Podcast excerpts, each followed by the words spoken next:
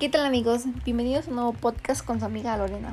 El día de hoy vamos a hablar sobre la película Buenos días Ramón, la cual se estrenó el 21 de agosto de 2014. Esta fue dirigida por el director Jorge Ramírez Suárez. Al inicio de la película podemos ver cómo un camión se dirige hacia el otro lado, pero de la nada se detiene y abandonan el vehículo, dejando a todos encerrados en la parte de atrás. Ellos gritan por ayuda, pero nadie los escucha. Poco a poco van perdiendo la vida debido a que les falta el oxígeno. Horas después, los policías encuentran en el vehículo. Ramón es uno de los sobrevivientes. Ramón vive con su mamá y su abuela enferma, pero son muy pobres y él busca la mejor calidad de vida para ellos.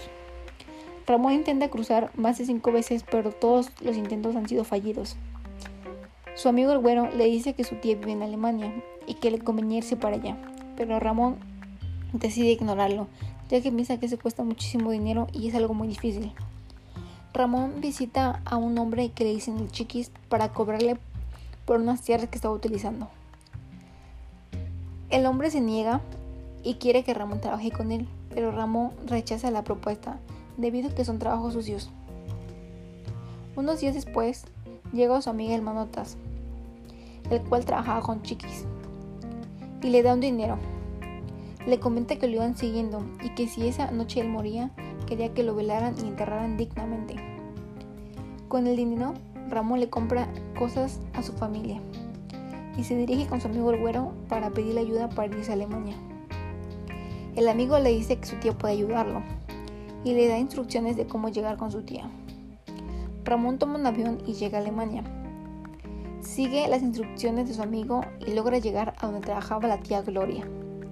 Cuando toca la puerta sale un señor muy grosero y le dice que Gloria ya no trabajaba ahí, pero Ramón no entiende y se va sin rumbo. Después de caminar mucho, llega a un parque y se sienta junto de una señora, la cual se da cuenta que Ramón necesita ayuda y trata de entablar una conversación con él, pero Ramón no entiende nada y decide irse.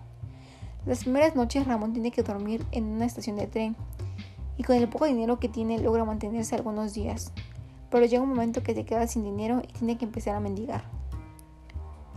En la tienda donde compraba su comida, una mujer que es la cajera, la cual es muy linda, trata de ayudar a Ramón.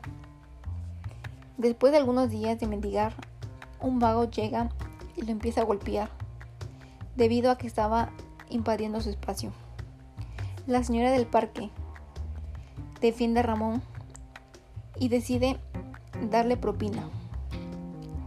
Días después, la señora le lleva una bufanda y una chamarra a Ramón para que se abrigue del frío. Poco a poco, la señora va entablando una amistad con él.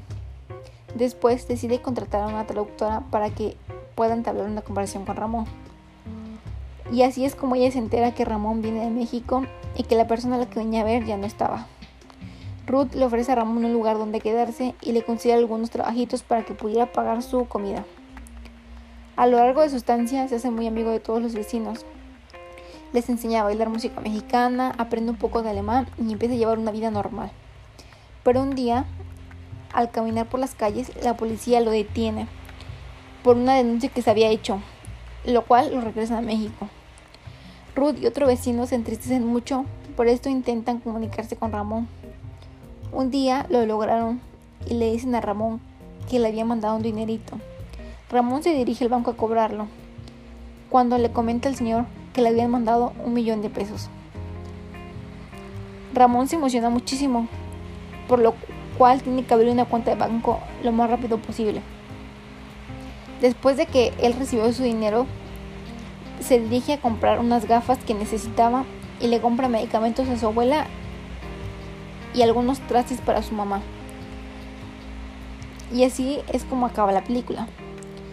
En mi opinión, es una película muy interesante, ya que habla sobre la vida aquí en Latinoamérica. Lamentablemente mucha familia no cuenta con los recursos para poder llevar una vida de calidad, por lo cual deciden emigrar a otro lado, otro país. Es una película que habla también de temas como la amistad y de cómo ser un buen humano te puede ayudar a abrir muchas puertas. También nos enseña que debemos confiar en los demás y ayudarlos si podemos. Lo único que no me gustó de la película fue el final que deja mucho que desear y ya la imaginación. Pero de ahí en la verdad es una película que súper recomiendo muchísimo. Espero que les haya gustado y